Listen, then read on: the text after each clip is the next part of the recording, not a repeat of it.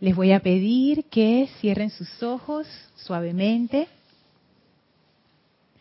Tomen una inspiración profunda. Exhalen. Inhalen profundamente. Y exhalen soltando toda tensión. Inhalen profundamente y suelten toda molestia, toda preocupación, sientan como toda esa energía se vierte, sale de ustedes y se vierte a una gran llama violeta en sus pies. Visualicen esa gran llama violeta flameando y succionando toda esa energía pesada, transmutándola instantáneamente en luz. Visualicen ahora cómo esa llama poderosa libera esa energía que asciende a nuestro alrededor, luminosa, radiante y brillante.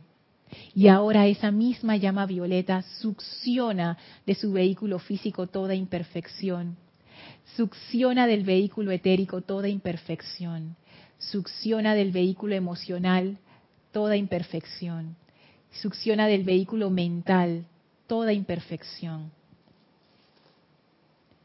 y la transmuta instantáneamente en luz. Sientan cómo toda esa energía al ser liberada descarga los regalos de la presencia de Dios, las dones y las bendiciones de esa energía. Y visualicen cómo esa llama violeta sube de sus pies a su cabeza, sobrepasando sus cabezas y envolviéndolos en un gran manto de pura llama violeta sentimos la presencia divina del amado Maestro Ascendido Saint Germain y el amado Maestro Ascendido Serapis Bey. Y junto con ellos somos transportados al templo de la ascensión.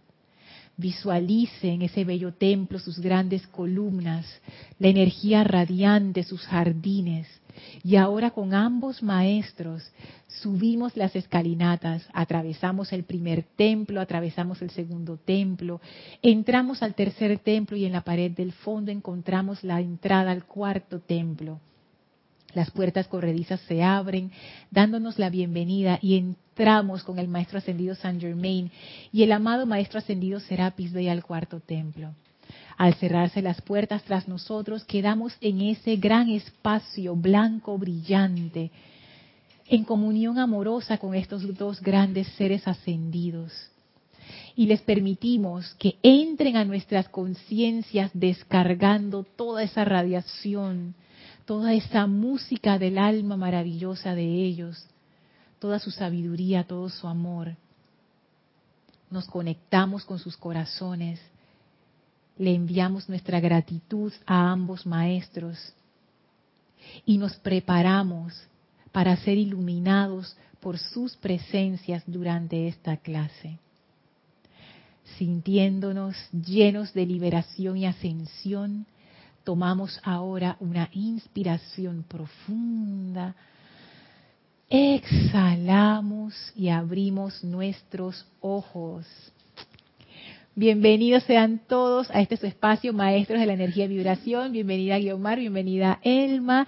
Bienvenidos a todos ustedes que nos sintonizan a través de Serapis Bay Radio o Serapis Bay Televisión por la magia del Internet. Gracias Gaby por tu servicio amoroso en cabina, chat y cámara. La magna presencia yo soy en mí reconoce, saluda y bendice a la presencia yo soy en todos y cada uno de ustedes. Gracias por estar aquí, gracias por las chicas que están presentes físicamente aquí, gracias por todos ustedes que están presentes digitalmente, virtualmente. Recuerden que estas clases son clases de exploración, nos vamos a meter por los montes, no hay nada eh, predefinido, así es que pueden contribuir con sus comentarios o preguntas a través del chat por Skype Serapis Bay Radio. Recuerden, Skype Serapis Bay Radio. Y Gaby, con mucho gusto, pasará sus comentarios o preguntas. Si estás escuchando esta clase en diferido, o sea que hoy no es viernes 8 de junio de 2018, igual me puedes hacer llegar tus comentarios a mi correo electrónico lorna.serapisbay.com.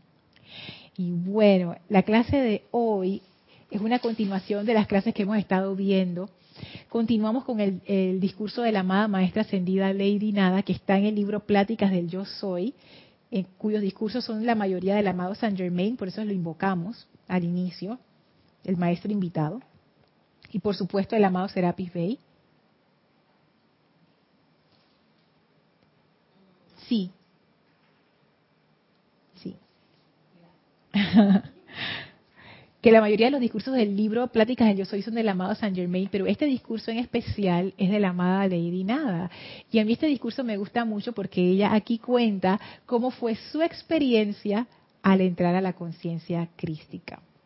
Gaby, acuérdate de ponerte los audífonos. Listo. Sí.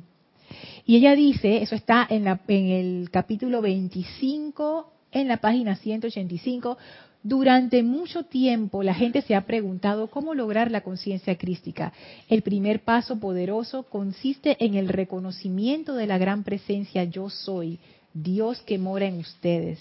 El segundo paso está en el uso de esa presencia yo soy, ya que cuando digan yo soy con el entendimiento de lo que en realidad significa, habrán entrado allí y en ese momento a la conciencia crística. Más abajo dice, mi experiencia personal ha sido que cuando me hice consciente de lo que significaba y comencé a utilizar la presencia yo soy, encontré que en breve perdí toda conciencia de espacio o tiempo y que todos los días, a medida que iba entrando más plenamente en esta expansión de conciencia, encontraba que todas las cosas que deseaba estaban justo a mi alcance, justo bajo mi poder gobernante individual y con ello vino la conciencia de que el amor divino era el magno poder cohesivo que, sostenida, que sostenía unidas y en su lugar a todas las cosas. Que este amor divino dentro de mí, del cual había comenzado a aprender, me hacía un magneto invencible para todo lo que mi corazón pudiera desear. Y a mí me encanta esto porque ella narra su experiencia cuando ella todavía no era ascendida. O sea que esto es esto es maravilloso porque es, como, como oro en polvo, o sea, es, es como una, una, vivencia que tuvo la maestra de cómo fue cuando ella entró a la conciencia crística. Gaby, micrófono 3. ¿Micrófono 3 está abierto? Sí. Listo. Eso fue como un encuentro con la presencia, algo que nunca había sentido. Imagínate esa emoción. Sí, y es que a mí me encanta porque ella dice, a medida que iba entrando más plenamente en esa expansión de conciencia. O sea que eso fue un proceso, eso fue poco a poco. Yo me imagino que es como adentrarse al mar. Uno empieza poquito a poquito en la costa y después te vas entrando y después te vas adentrando. Y así mismo ella sintió ese adentrarse en la conciencia crística. Ella empezó de poquito a poquito y después fue más profundo, más profundo. Y lo otro que me gusta, que no lo dejo de decir porque me encanta, es esto del amor divino como un magno poder cohesivo.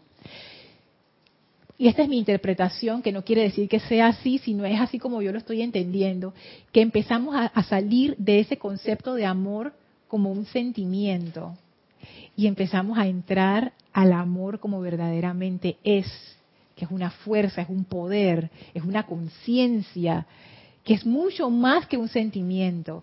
Empezamos a comprender más profundamente lo que el amor es.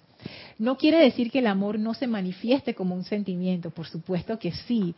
Nos damos cuenta que el amor es más que eso. Es como una profundidad que vas entrando en, dentro de, esa, de ese sentimiento y sientes que eso es todo para ti. Ya el mundo exterior no es tan básico como lo que está dentro de ti. Sí, fíjate que yo siento que eso es un cambio.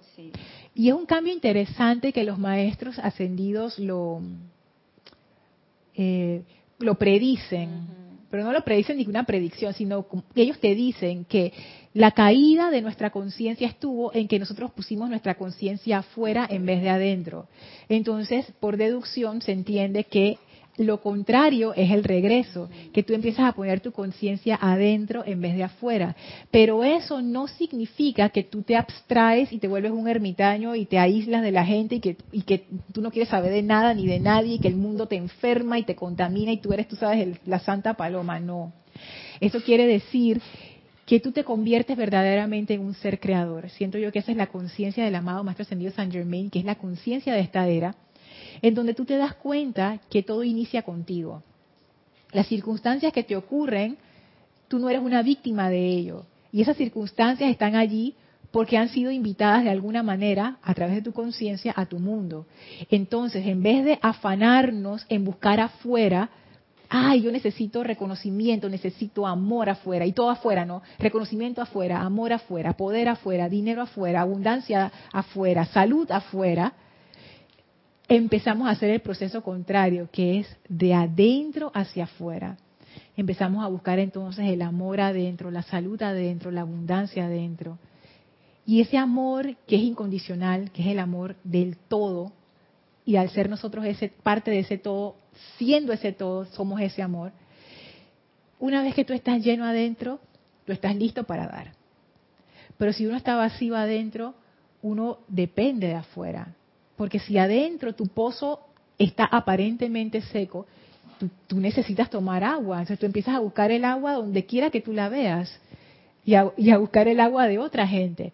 Pero en realidad, si tu corazón está lleno, tú te conviertes en una fuente, en un centro irradiador. Entonces eso es ese cambio. Tú comienzas a ser como el sol, irradias de tu propia energía hacia afuera. Y no estás esperando que te irradien a ti para entonces, como la luna, brillar por reflejo. No, tú te conviertes en un creador, te conviertes en un poder sostenedor de amor, de luz. Es todo un cambio de conciencia, Elmi. Tú sabes, Lorena, que yo lo veo como el mar. El mar viene siendo la parte eh, emocional de la presencia, la parte tangible de ella, donde hay un universo ahí. Si en cambio la otra parte humana viene siendo que uno ve las casas, la parte de la tierra. Entonces, para mí, ver, el ver el mar es como ver la presencia, porque va entrando en esa dimensión de amor, de ternura, de armonía, lo que hay ahí celestial. Si en cambio la parte humana, que vamos viendo la tierra, se ven las dificultades. Así yo veo. Y el terreno pedregoso. Ajá, Guiomar. Micrófono 5. ¿Sí? escuchando a Elma, yo todo este tiempo he estado, ¿qué nos quiere decir el amado El Moria con el profundo mar azul? Ajá. Y Elma lo está contestando. No sé si se oye. ¿Sí? Elma lo está contestando porque está hablando muy bonito de lo que para ella es el mar, lo está relacionando con la presencia, con los sentimientos y bueno, con todo lo que ella dijo aquí, que me parece bien hermoso. Ay, qué lindo. Y lo otro que tú decías me parece como una paradoja, este, hay que ir adentro para poder estar afuera. O sea, no puedes estar afuera si no vas adentro primero, porque si no, no sería una presencia verdadera, sería una presencia basada en cosas que están afuera. Entonces es una bonita paradoja. Ve adentro para poder estar afuera. Sí. Qué bonito. Sí, fíjate que no lo había visto así, pero es, sí es una, es una paradoja porque para, es y eso lo dicen los maestros, yo creo que esa frase es de la Biblia, estar en el mundo pero no ser del mundo. Y yo pienso que esa, esa es la verdadera forma de estar en el mundo cuando tú, corrijo, eso es la verdadera forma de disfrutar del mundo cuando tú estás en el mundo pero no eres del mundo. ¿Y qué significa eso? De nuevo, no significa, ah, yo no soy del mundo, es que yo no ando con esta chusma, con esta gente. No. Eso lo que significa es que tú no estás atrapado por los deseos, por los afanes, por las cuestiones. Tú no dependes de ese estímulo externo para tu seidad. Es al contrario, tú eres y tú lo irradias. Y de esa manera, sin ningún tipo de ataduras ni de apegos, tú puedes disfrutar de todas las cosas que ocurren en tu mundo, no solamente las cosas entre comillas buenas, las cosas entre comillas malas también, porque esas también traen enseñanzas. O sea, tú puedes caminar en el mundo y estar bien. Y siento yo que eso es, eh, recordando una de las clases de Kira recientes de los miércoles, el camino del medio. Que yo siempre me pregunto, ese camino del medio, ¿qué es? Es el camino de tu corazón es el camino, es ese sendero que te lleva siempre a salvo. Ajá, y el señor Gautama lo dice, ese es el sendero que te lleva a salvo. Y ahora yo empiezo a comprender por qué. Porque ese es el sendero que está centrado adentro. Ese es el sendero que, que tú estás anclado adentro para entonces caminar afuera y tu andar. No es que se haga fácil, pero se hace gozoso y se hace liviano. Liviano, Guiomar. En relación a lo que dice, yo me he dado cuenta que las cosas entre comillas, malas que te pasan, son necesarias. Yo me he dado cuenta por mí misma y yo digo, pero bueno, porque a estas alturas de mi vida, a esta edad que ya, ya estoy jubilada, ya he pasado por tantas cosas, se supone que... Y la experiencia que me envían es la que necesito en ese momento para darme cuenta de algo que no me había dado cuenta. Entonces siempre nos estamos dando cuenta de algo y las experiencias, por eso es que se repiten y se te vuelven a dar porque te pasaron y no te diste cuenta y luego te pasa hasta peor. Entonces ahora con un poco más de conciencia digo, wow, veo, veo porque esta, entre comillas, mala me está pasando, solamente para darme cuenta de, de algo. Sí, y eso es muy importante. Siento yo que eso es uno de los cambios más importantes y radicales que uno hace cuando uno entra a la enseñanza. Por lo menos lo fue para mí, y eso fue para mí un gran confort, empezar a ver las cosas no como un castigo, sino como que hay una razón por la que esto me está ocurriendo. Yo necesito aprender de esta situación. Eso a mí me ha ahorrado toneladas de resentimiento, de mala onda, de sentimiento de víctima, etcétera, etcétera, porque ahora ya yo recibo las cosas diferentes. Y la forma en que uno interpreta el mundo como uno lo está percibiendo determina tus acciones. Y si uno está percibiendo el mundo como una amenaza y uno se está percibiendo a sí mismo como una víctima, eso es una postura sumamente desventajosa en la que estar. Te pone, uno mismo se pone en una posición, yo creo que es una de las peores posiciones que uno puede asumir. Es una mala estrategia realmente, Elmi. Está bien, y es bueno, Lordan, porque si eso no sucede, tú, no sabes cómo va la, la, presencia interna, cómo te va a brindar esa protección ella no puede manifestarse porque tú estás en el mundo exterior en los sufrimientos de la agonía de las todas las tragedias que pasan. Entonces, al momento que estás adentro con esa presencia, por eso que yo siempre decía, deja que las corrientes pasen, pero mi presencia yo trato de no maltratarla, ni lastimarla, ni con sentimiento, ni, ni con tipo de acción de resentimiento. No, Lorna. Eso yo lo cuido porque ese es el tesoro que la vida me ha brindado y ya que lo he podido ver, veo que todavía más lo quiero como un niño. Tú sabes que sí, eso, Elmi, también pienso yo que es un cambio que uno empieza a hacer. Uno poco a poco se va dando cuenta y tiene que ver con lo que estábamos diciendo de esa transferencia de tu atención afuera hacia adentro. Por ejemplo, ¿cuánto uno no cuida su automóvil? Claro. ¡Me lo rayaron! Una rayita así chiquita. ¡Ah! me lo rayaron. Por ejemplo, unos zapatos nuevos que uno se compra, sobre todo las damas, pa, rozaste con una cuestión ahí, se te raspó el zapato. ¡No! O un traje, alguien te echó algo, era grasoso, ya no sale, se dañó porque era seda y no sé qué, ay, qué uh, llanto y la cuestión. Pero eso son cosas externas, pero uno no es cuidadoso con su conciencia. Ah, yo voy a yo voy a consumir lo que sea, mira, ve tabloides, noticias amarillas horribles, películas de películas que te bajan la vibración, voy a escuchar todo tipo de chismes, todo tipo de, situaciones destructivas. Y yo no digo que uno no escuche esas cosas porque digo, eso es parte del mundo, pero tiene mucho que ver la actitud. A veces uno se pone como una esponja absorber toda esa energía la gente lo hace, o sea, yo lo he visto, ya yo ahora soy mucho más cuidadosa con eso, pero yo entiendo que no todo el mundo sabe que meterte en, en un chisme, en una cuestión de hablar mal de otros, en crítica destructiva, eso tiene un efecto no bueno en tu salud, no bueno en tus finanzas, no bueno en tu conciencia. Ya yo no lo hago, pero yo he visto gente que sí lo hace porque, por lo menos en Panamá es muy común que la gente hable destructivamente, diga, ah, el presidente, no sé qué, y la cosa, ah, mira lo que hizo el fulano, no sé qué, el, montón de, de crítica y eso. Pero ahora yo sé, gracias a la enseñanza, que eso no es algo inocuo. Eso es un veneno. Tú te estás tomando un veneno y ese veneno va a tener un efecto.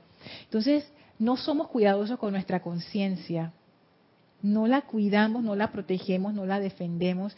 No somos cuidadosos de las cosas que con las cuales alimentamos nuestra conciencia. Nos preocupamos más todavía por afuera que por adentro. Quizás porque como no lo estamos viendo y el zapato y el carro y eso uno sí lo ve y la conciencia es como que tú no la, la ves con los ojos físicos.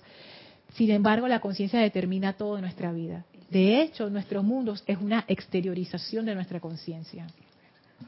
Entonces, esa parte es importante y es otro de los cambios que se da cuando uno, pienso yo, empieza a entrar a la conciencia crística. O sea, tú empiezas a hacer ese cambio en donde tú centras adentro tu atención, o como dirían los maestros ascendidos, poner tu atención en la presencia, en vez de depender de afuera para tú tener esa energía y para tú sentirte bien y para tú sentir que puedes vivir, etcétera.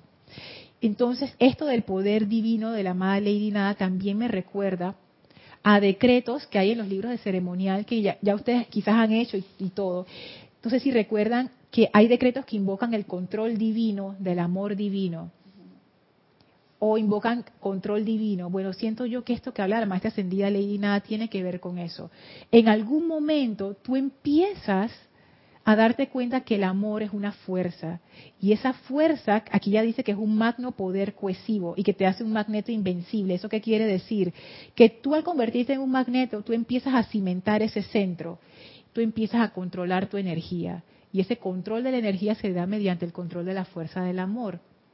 Que es algo que hablaba Kira, creo que en la clase de este miércoles, ¿no? Que, la, que el amado Helios decía, si hay un desequilibrio en el amor, si está muy flojo, se va la cosa. Si está demasiado en exceso, te conviertes en, un monstruo de posesión. El amor es equilibrio, el amor es el sendero del medio. Esto que si estoy muy flojo y aparto a la gente, o si estoy muy intenso y, y asfixio a la gente, son desequilibrios de esa fuerza. El amor en equilibrio es una fuerza creativa. Noten que cuando hay amor en un grupo, cuando hay amor en una familia, cuando hay amor en uno mismo, cómo las cosas crecen, cómo uno se siente bien, cómo uno siente con ganas de dar, con ganas de hacer. Porque el amor es una fuerza creativa, el amor es una fuerza que expande, que desarrolla, que nutre. Entonces el amor, cuando está en equilibrio, que es el amor en verdad, oye, te hace crecer. Y por eso es que yo veo que esa conciencia de amor que te permite manejar esa fuerza del amor, al darte cuenta que tú eres ese amor, es, parte integral de entrar a esa conciencia crística. Y yo pienso que el hecho de que la maestra ascendida Lady Nada mencione esto es importante. Porque yo inicialmente pensé, y que, ay, la maestra ascendida Lady Nada habla de que encontraba que todas las cosas que deseaba estaban justo a su alcance bajo su poder gobernante individual. Lo decía como una especie de, de anzuelo para aquellos que todavía estábamos corriendo tras las cosas de los sentidos, ¿no? Y que, ay, mi trabajo ideal, ay, mi pareja ideal, ay, entonces, y que, oh, mira, esto que entrar a la conciencia crística ideal. esto de entrar a la conciencia crística, mira, hace que todas las cosas que tú quieres vengan a tus manos. Así yo lo había interpretado antes y yo pensaba, es que, ah, es que la maestra ascendida Lady Nada tuvo que decir eso como para interesar a la gente, porque si ella no dice eso, entonces a nadie le importa y nadie quiere entrar y ya, ¿para qué? Todos queremos precipitación, pero eso de la conciencia crística. Pero ahora me doy cuenta que no, que hay una razón por la que ella está hablando de esto. Y tiene que ver que tú empiezas a ser maestro de tu energía tú empiezas a convertirte en un maestro de tu energía. Tú empiezas a, determinar qué entra a tu mundo y qué no entra. Qué importante es eso, Lorna, porque así mismo tú puedes separar esa, esa fuerza que no entre y la otra sí puede aceptar la que sí entre dentro de uno donde uno siente el amor, la armonía, que es lo básico. ¿Y cómo uno hace eso? Que es justo lo que estábamos hablando en la clase anterior. ¿Cómo yo controlo lo que entra y lo que sale de mí. El poder de mi atención. Sí, tengo que estar en silencio, interno y externo. Primero, para estar en autoobservación. vigilante, observando. Claro, porque si no estoy en autoobservación, ahí pasa lo que sea y uno ni se da cuenta. Yo necesito controlar mis pensamientos, no controlar, sino escoger, vamos a ponerlo más sencillo, escoger en qué yo pongo mi atención. Yo quiero evitar que a mi vida lleguen situaciones de pelea y de conflicto. Yo no puedo poner mi atención en conflictos y en peleas. Si yo todo lo que hago en todo el día es ver quién se peleó con quién y el video que me acaban de mandar que es dos tipos peleando, ay, míralo, jajaja, cómo se... O sea, si yo estoy alimentándome de conflicto y alimentándome de pelea, eso es lo que se va a reflejar en mi conciencia. ¿Cómo yo evito que esa energía venga? Paro eso. Esto ya no voy a poner mi atención allí. Ay, pero es que en el lugar donde yo vivo, trabajo, como, duermo, no sé qué, hay esas situaciones. Bueno, para eso los maestros hablan de la herramienta de la transmutación Tú necesitas transmutar esa situación. Y, pueden haber muchísimos escenarios, se me ocurren dos ahora mismo. Uno es que uno cambia su percepción de esa situación y eso te permite transmutarlo. Lo otro es, tú decides, tú sabes que este lugar no está vibrando con mi nueva conciencia, me voy. Y te vas. Pues eso también pasa. Hay veces que uno deja de vibrar con ciertas personas, con ciertos lugares y simplemente te vas. Entonces, eso es importante. La transmutación no se puede llevar a cabo si uno no lo hace desde una conciencia superior. Eso es algo que estoy como, como reflexionando últimamente. Porque si yo intento, vamos a decir, perdonar desde el plano de la mente, eso, eso está complicado, porque... Eso no se consigue así, Lorna, es difícil. Tú vas a empezar a racionalizar y ya tú sabes, no va a ser como una transacción. Bueno, está bien, te perdono, pero no sé qué. Pero desde el plano del amor, que es la conciencia superior, ya, está todo perdonado, listo, ya no hay problema. Una acotación. Sí. A veces no son cosas que, que, en lo que pones tu atención, sino que te llegan por alguna circunstancia. Entonces, este, en este caso, creo que lo, lo más importante es será autoobservante de lo que está pasando dentro de ti en ese momento presente en relación a, a la situación, porque a veces no tienes tu atención ahí y no sabes qué va a pasar en algún momento. Entonces creo que depende de ti, de lo que eso hace sentir en ti. Y si estás autoobservante en ese momento, podrás discernir y saber qué está pasando. Porque a veces no se trata de que tengas la atención en... Y cómo ese impacto, cómo eso te puede impactar o no. Y qué vas a hacer con eso. Sí. Entonces puede pasar. Es que claro, uno se convierte, no es que ahora uno se vuelve paranoico, sino que tú te, tú empiezas a asumir la autoridad es como que esta es mi casa, yo decido quién entra y quién sale. Si yo quiero mi casa limpia, yo no voy a permitir que entre esta tropa de gente con las botas sucias. No, fuera, fuera, fuera, fuera, fuera. Y yo decido cómo yo interpreto la información que a mí me llega. Porque yo la puedo interpretar de muchas maneras. Ponte que a mí me llega una noticia discordante, yo puedo invocar la perfección ahí. O una situación cualquiera. O sea, yo escojo cómo yo reacciono ante eso. Lo que ocurre es que nosotros reaccionamos, y eso es como automático, con base en nuestras creencias. Pero si uno empieza a cuestionar esas creencias, ya tú en vez de reaccionar, tú empiezas a tomar conciencia y actuar, actuar conscientemente, a esto sí, a esto no, pero ya es algo más consciente. Entonces eso es importante, Elmi. Te voy a decir la verdad, Lorna, que durante esta encarnación yo creo que llegaría que voy a desencarnar y todavía estoy trabajando grandemente conmigo, porque ese perdón yo tengo que tenerlo conmigo misma. Sí. Yo tengo que purificarme yo para poder brindarte un perdón. Si yo no me he purificado, no te, ¿cómo te puedo querer y perdonar si no me he liberado de ataduras, conceptos?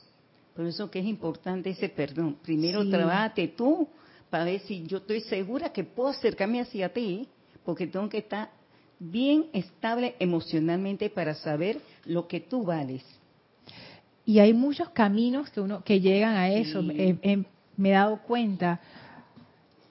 Lo mismo, para perdonarme yo misma y necesito hacerlo de una conciencia superior. No puedo hacerlo desde el plano de la mente, o sea, necesito subir. Por eso es que invocamos a los maestros, por eso es que invocamos el fuego violeta, porque eso es energía que nos hace subir a esa conciencia de amor en donde el perdón es fácil, o sea, realmente es fácil. Cuando tú estás en conciencia de amor, cuando tú amas a alguien, el perdón es fácil, cuando uno desciende de esa conciencia y regresa a la conciencia de culpa y castigo y separatividad, es casi imposible, es casi imposible. Entonces es eso, no depende de tiempo ni espacio tampoco.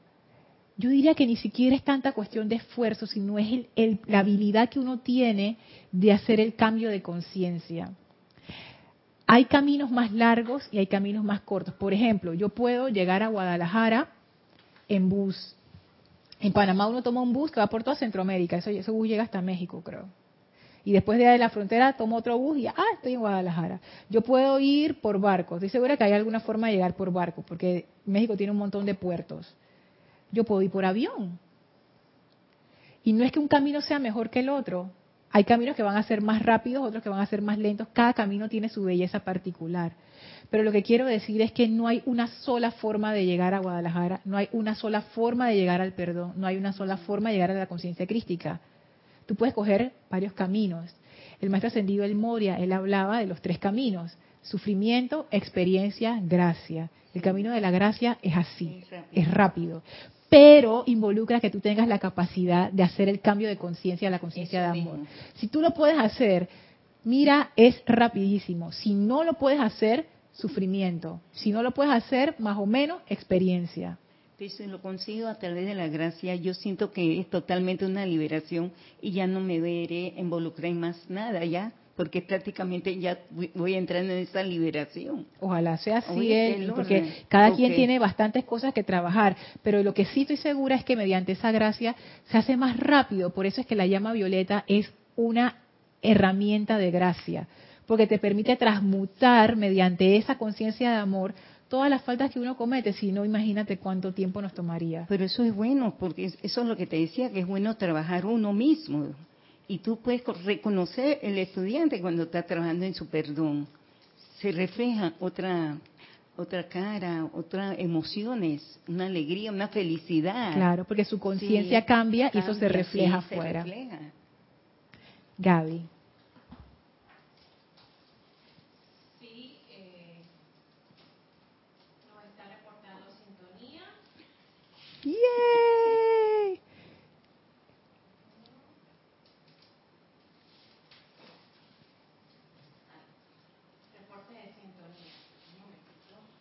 Ajá. Roberto Fernández de Panamá. ¡Ay, bendiciones! Dios te bendice, Roberto. Flor Narciso de Mayagüez, Puerto Rico. Bendiciones, Flor. Dios te bendice. Elizabeth Aquino de San Carlos. bendiciones, Elizabeth. Alejandra Villagra de Córdoba, Argentina. Bendiciones, Alejandra. Hola Valentina, madrugando Valentina. Rosa Pérez de Baja California, México. Bendiciones Rosa. Sabino Izaguirre de Matamoros, México. Bendiciones Sabino. Y Leticia López de Dallas, Texas. Dios te bendice. Bendiciones Leticia. Gracias a todos por reportar sintonía. Abrazos y bendiciones a todos. Gracias Gaby por leer los reportes de sintonía. Y bueno, sigue la amada maestra ascendida Lady Nada. dice así, página 180, dice, me río porque, porque yo tengo siempre el celular al lado con la hora para ser respetuosa con sus tiempos. Y él también va chequeando y dice, no, se está acabando y no ha terminado. ¿Cómo? ¿Que no se escucha el mío o el...? ¿No se escucharon los reportes de sintonía? No se escuchó. Mm.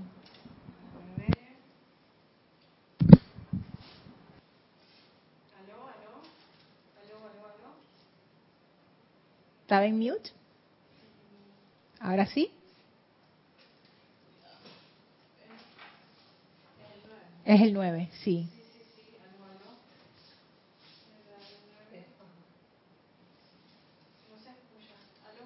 ¿No? El micrófono 9 tiene la lucecita encendida o apagada en, en, la, en la consola. apagada. Ah, bueno. Ah, no se escucharon reportes de sintonía. Bueno, vamos a ver mientras Gaby resuelve acá, les leo esto de la amada Lady Nada. Entre las más entre las más poderosas, esta sencilla verdad es una de las que primero le llega al estudiante. Al principio los hace caer en la cuenta de que en realidad sí se pueden elevar por encima de estas limitaciones aparentes que los rodean y entonces encuentran que una por una de ellos lo están haciendo. Esto es súper lindo porque la amada Lady Nada dice, mira, una de las una de las verdades que primero le llegan al estudiante, que está entre las más poderosas, es darse cuenta de que él es el director de su propia energía. chévere. Es, como una de esas verdades que te empoderan, que te sacan de la conciencia de víctima. Poco a poco tú te vas dando cuenta, oye, pero si yo soy, como dice el, el ejercicio que hicimos, el centro de mi universo. Yo soy ese centro del universo, yo soy la autoridad de mi mundo, yo soy la autoridad en esta energía. Y sigue diciendo Lady Nada, se da entonces la gran acometida y vertida de este poderoso ser interior, que sostiene en su propio abrazo la sustancia de todo lo que el corazón pueda desear. Y les advierto que la habilidad y autoridad de ustedes para calificar y moldear esta sustancia será lo que hace que asuma la forma que requieran, trátese de paz, amor, oro o iluminación. Da lo mismo, da lo mismo. Miren cómo en una sola frase ella mencionó paz, amor, oro, iluminación. O yo añado o una taza de té, o un auto, o una casa, o una, no sé, lo que sea que uno necesite. Y esto es tan interesante porque fíjense que ella habla de las limitaciones aparentes. Esto es importante al principio los hace caer en la cuenta de que en realidad sí se pueden elevar por encima de estas limitaciones aparentes que los rodean. Si recordarán en las clases anteriores en donde estábamos haciendo el contraste entre las dos conciencias, la conciencia de separatividad y la conciencia de amor, y cómo esa conciencia de amor, que es la conciencia crística, es una conciencia de milagros, ¿se acuerdan? Que es como una ley superior y una ley superior sobrescribe cualquier ley inferior al, uno empezar a entrar en esa conciencia crística, tú empiezas a entrar en esa ley superior. Desde esa ley superior, tú tienes control sobre tu energía. Desde la parte inferior, no tanto. Tú sí tienes una medida de control, pero desde la ley superior, ahí sí tú tienes, como quien dice, la autoridad. ¿Qué determina? Y, y esto tiene que ver con el mecanismo de cómo funcionan nuestros vehículos y nuestra conciencia. Vamos a comenzar desde el santo ser crístico. El santo ser crístico es la inteligencia directriz. Ese es como quien dice el arquitecto. Este, este, esa parte de nuestra conciencia que está conectada con Dios y que es uno con toda vida. Imagínense si ustedes supieran que están conectados con Dios, lo supieran así como ustedes saben que se llama fulano de tal. Si ustedes están conectados con Dios y toda la creación es una se sentirían todopoderosos, se sentirían felices, se sentirían sin ninguna preocupación en el mundo. Ah, si yo soy Dios, ¿qué cosa no está bajo el control de Dios? Todo. Todo está bajo ese control. Ah, yo no tengo ningún miedo, yo no tengo ningún problema. Estoy en esa conciencia de amor, ah, éxtasis. Esa conciencia es una conciencia que te da fortaleza, es una conciencia que te da paz, es una conciencia que te ilumina porque es una conciencia sabia no porque ella en sí sea sabia, sino porque la vida en general es sabiduría y tú te conectas con la sabiduría del mundo, de la vida, del universo, de todo. Después de esa conciencia crística que se llama también el cuerpo mental superior, viene el cuerpo mental inferior, que es a lo cual nosotros nos referimos cuando decimos yo. Porque en ese cuerpo mental inferior y en esa mente que es su derivado está nuestro sentido de identidad, lo que nosotros pensamos que somos. Y la forma en que eso opera es que los vehículos inferiores se programan, igual que uno programa un celular o una computadora. Tú les dices que según las creencias, asimismo esos cuerpos inferiores piensan, sienten y de, y de esa manera viene la cuestión a la forma. ¿Cuál es el problema con esto? Imagínense que son dos niveles, el nivel inferior y el nivel superior.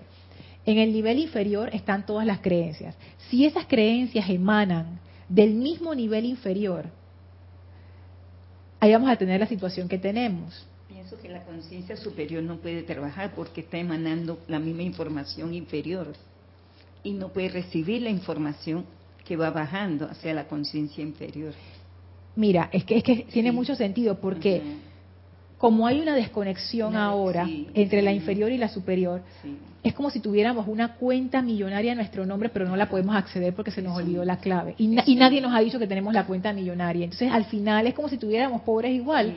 Tenemos este, este, esta riqueza, pero no la podemos usar y ni sabemos que existe. Ese es el primer problema. Lo otro es que cuando nuestras creencias emanan de nuestro entorno, tenemos un problema. ¿Por qué tenemos un problema? Si nuestro entorno fuera fabuloso, si fuera paradisíaco, si fuera, tú sabes, wow, no hubiera, no hubiera ningún problema, porque las creencias mundiales reflejarían esa perfección y estamos todos contentos y el, el mundo feliz, el mundo feliz, pero no es así. lamentablemente. Entonces, claro, ¿qué son las creencias que se van formando? Las cosas que uno ve. Hay enfermedad, carestía, el miedo, es la cuestión y no sé qué. Y eso se conforma en las creencias. Y esas creencias son una programación que determina todo lo que nosotros pensamos y sentimos y por ende, como es el flujo de la energía, traen a la forma. Sí. Yo quisiera dar una opinión. Sí, ahora sí se escucha.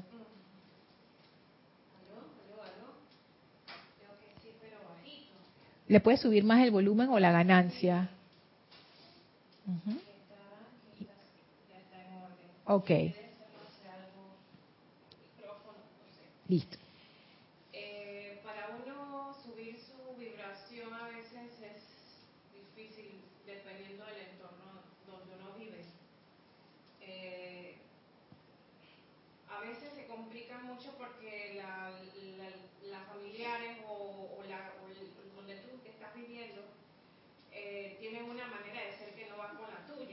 Entonces, siempre uno tiene que elevarse por encima de las creencias de las personas que están en tu entorno cuando se vibran más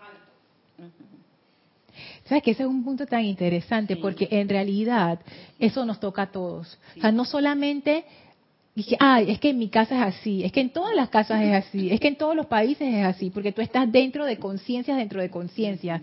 Tu casa, la escuela, después tu trabajo, después tu país, después tu continente, después el planeta entero. Entonces, en algún momento uno ha de darse, o sea, preguntarse, ¿qué yo, qué, ¿cuáles son mis creencias? ¿Qué yo, ¿Qué yo creo realmente? Cuestionarte eso. ¿De dónde, de dónde vienen esas creencias? ¿Cómo, ¿Cómo es que quedaron allí? ¿Cómo es que se pusieron allí? Y ni tanto preguntarse, porque claro, cuando uno hace el análisis de dónde viene, todo viene desde la infancia de uno. Pero cuando esas creencias emanan de la conciencia superior, son otro tipo de creencias. Porque si tú estás emanando de la conciencia superior, primero lo que nos dice la amada maestra ascendida Lady Nada es que tú no te condicionas a tiempo o espacio. Tú no te condicionas a tus condiciones existentes. Por ejemplo, para aterrizarlo, vamos a decir que yo quiero hacer un proyecto. Quiero llevar a cabo un proyecto de algo que yo no he hecho antes. Por ejemplo, vamos a decir, quiero escribir un libro o quiero escribir, hacer una, una poesía y la quiero, la quiero eh, declamar en, en el evento en X lugar. Y lo primero que te asalta son las creencias que ya tú tienes. Es que tú no eres poeta. Tú nunca has escrito nada. No, hombre, que vas a ponerte a declamar nada, vas a pasar tu vergüenza ahí, toda la gente se va a reír de ti. Esos son los, las, porque queda dentro uno que tiene esas creencias. Nada más las personas que son poetas pueden escribir poesía. Si tú no eres poeta, tú no puedes, eso es ridículo. No puedes escribir poesía. Lo otro es, lo que piensa la gente de ti es más importante que lo que tú piensas de ti mismo. Por ende, ten miedo si la gente piensa cosas malas de ti. Es más, lo que la gente piensa de ti es lo que tú deberías pensar de ti mismo. ¿A quién tú le estás dando el poder ahí? Eso es peligroso, porque tu felicidad está en, manos de, las otras personas. Claro. Entonces eso, o sea, todas esas creencias que uno tiene, si lo hacemos desde la desde la conciencia crística es diferente. Porque empezamos a decir, bueno, yo quiero escribir esta poesía, porque ese es el impulso de tu corazón, esa es la inspiración que te llegó. Y en vez de ponerte a estar diciéndote cosas de que, que yo no puedo, no sé, no, estoy inspirada. Pones tu hoja, escribe tu cosa, disfruta del proceso. Ay, pero es que yo no soy fuera de aquí ay, es que esto me va a tomar mucho tiempo, fuera de aquí. Es que no tengo tiempo, fuera de aquí. O sea, tú lo haces. O sea, tú no te pones a condicionar. Es que yo no tengo eh, background de literatura. No. Es que yo no tengo tiempo para hacer esto. No. Es que nada de esas condiciones limitantes, tú dejas que eso entre en ese momento. Tú comienzas tu proyecto desde la conciencia de Dios que no tiene límites, que no tiene espacio, que no sabe de tiempo, y que lo que conoce es el gozo de su expresión. No es tan importante que la poesía quede perfecta o no. ¿Quién dice que es perfecta? Dice que los demás. El crítico fulano de tal va a decir que si es perfecta. ¿Qué importa? Es una expresión de ti. Nada más por ser una expresión tuya es importante. Tiene mucho valor. Tiene mucho valor, pero nosotros no lo vemos así, Gaby. Ahora sí se escucha bien. Y ahora sí, qué bueno.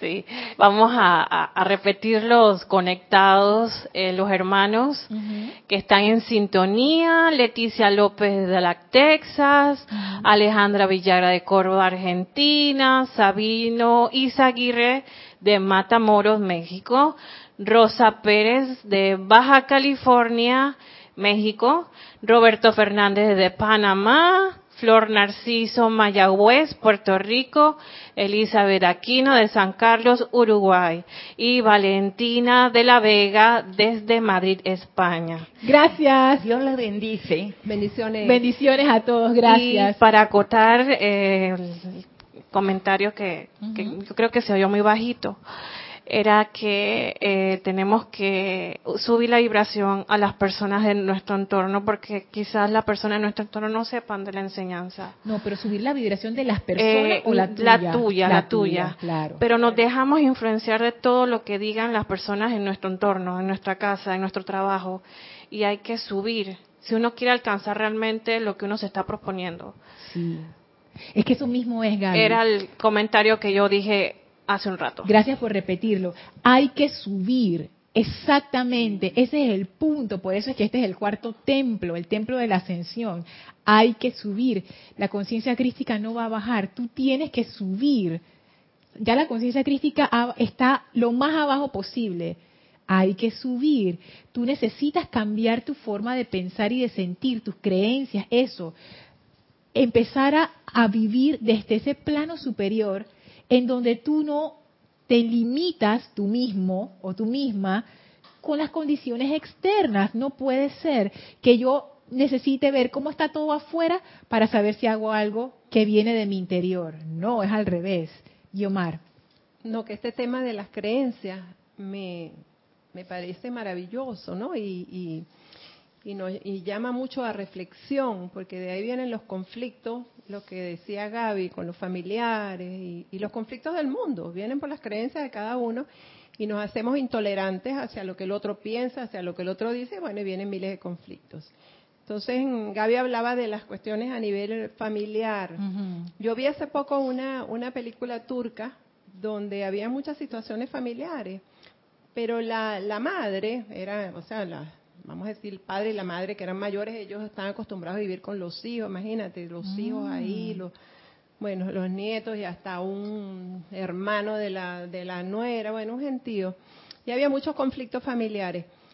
Pero la señora era una presencia altamente confortadora que yo me quitaba el sombrero porque había cualquier cantidad de problemas allí y esa señora era justo, yo decía, el Espíritu Santo.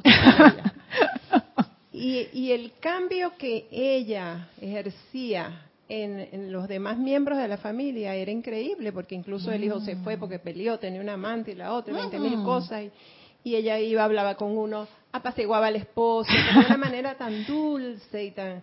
yo dije, hasta que llegó un momento que ella también fue afectada, ¿no? Porque la nuera le hizo una trastada. Yo dije, hasta ahí llegó su, vamos a decir, pues era un ser humano pero muy hermoso. Entonces, la reflexión es nosotros como estudiantes de la luz tenemos que ser esa presencia confortadora, porque somos los que vamos a elevar ese nivel de vibración que existe allí, esos niveles de conciencia.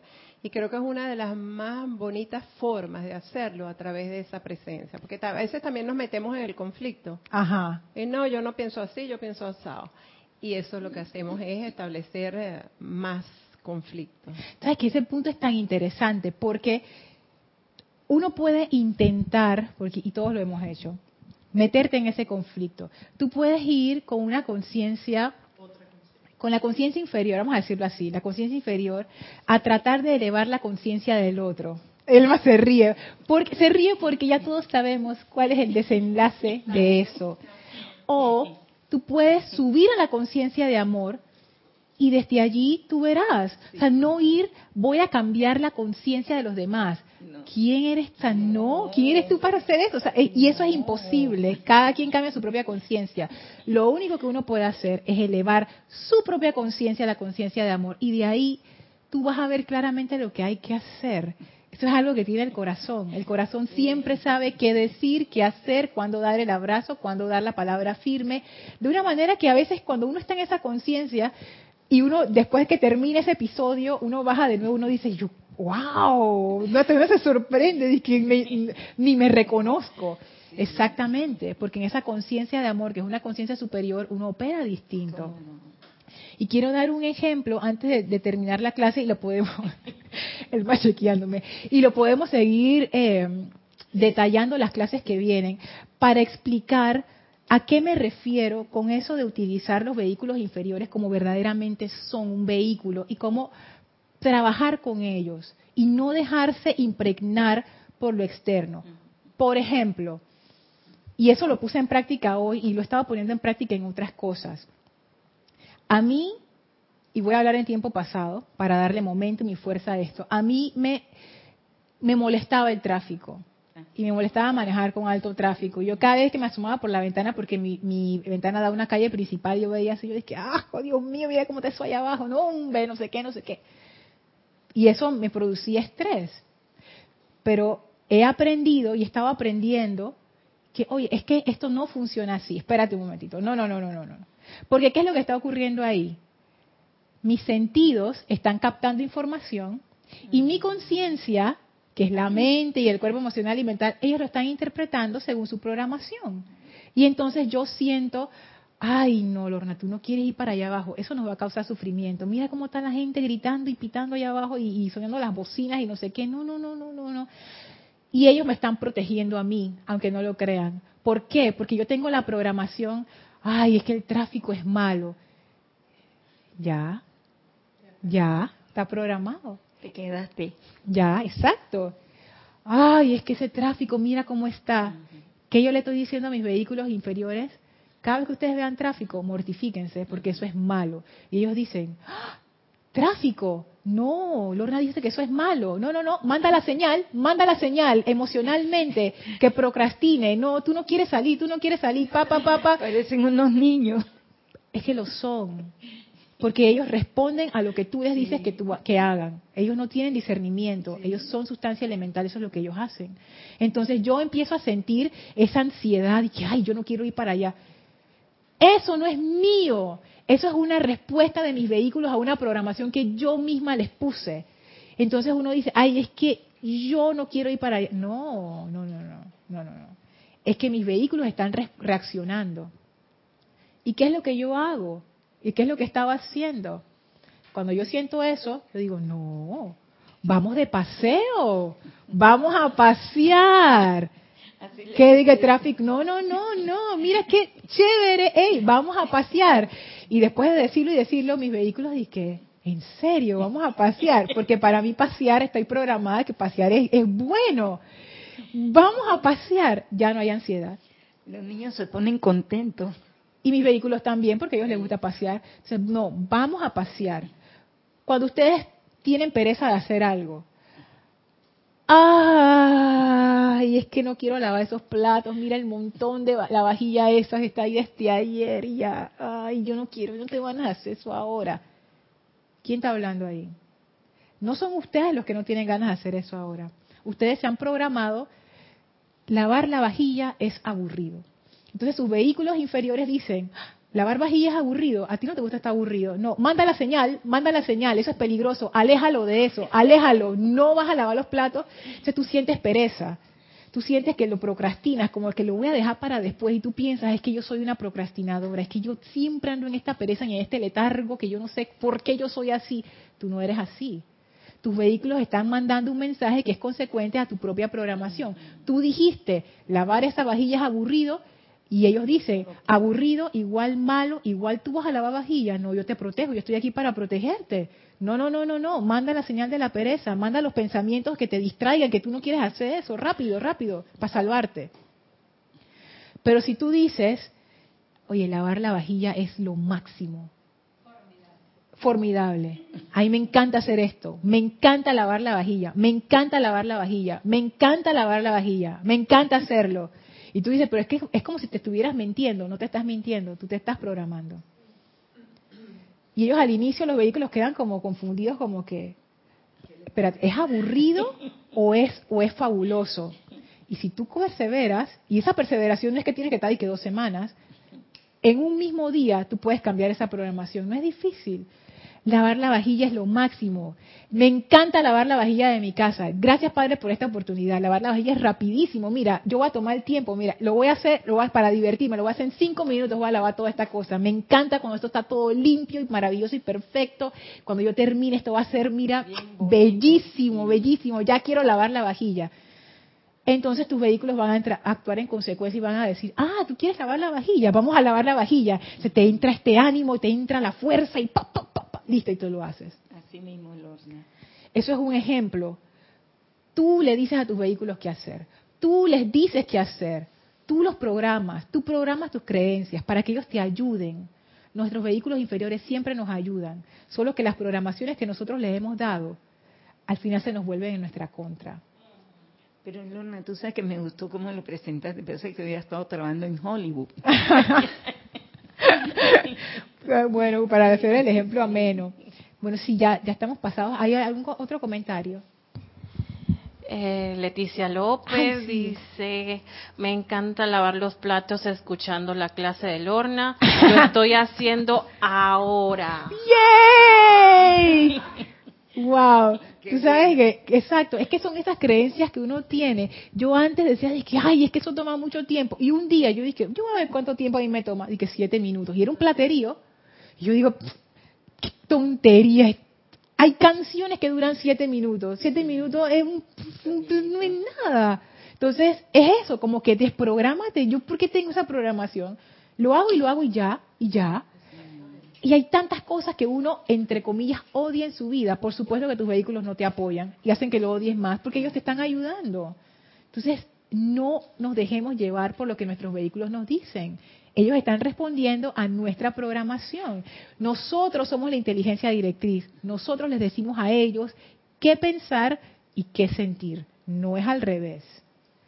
Así que bueno, vamos a seguir viendo eso en la próxima clase.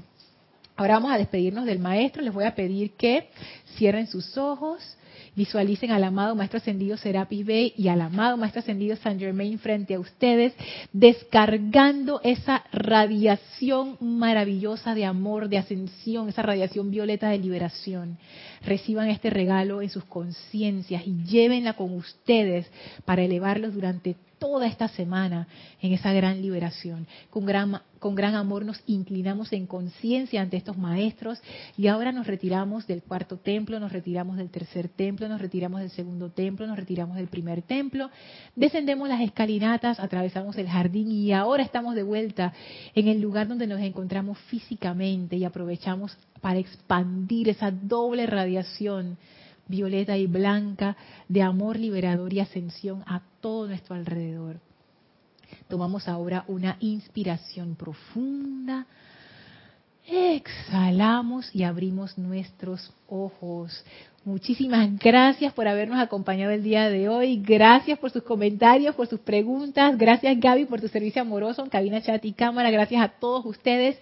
Deseo que la radiación esplendorosa del amado Maestro Ascendido Serapis Bey y el amado Maestro Ascendido San Germain se descargue en todos. Muchísimas gracias y mil bendiciones. Gracias.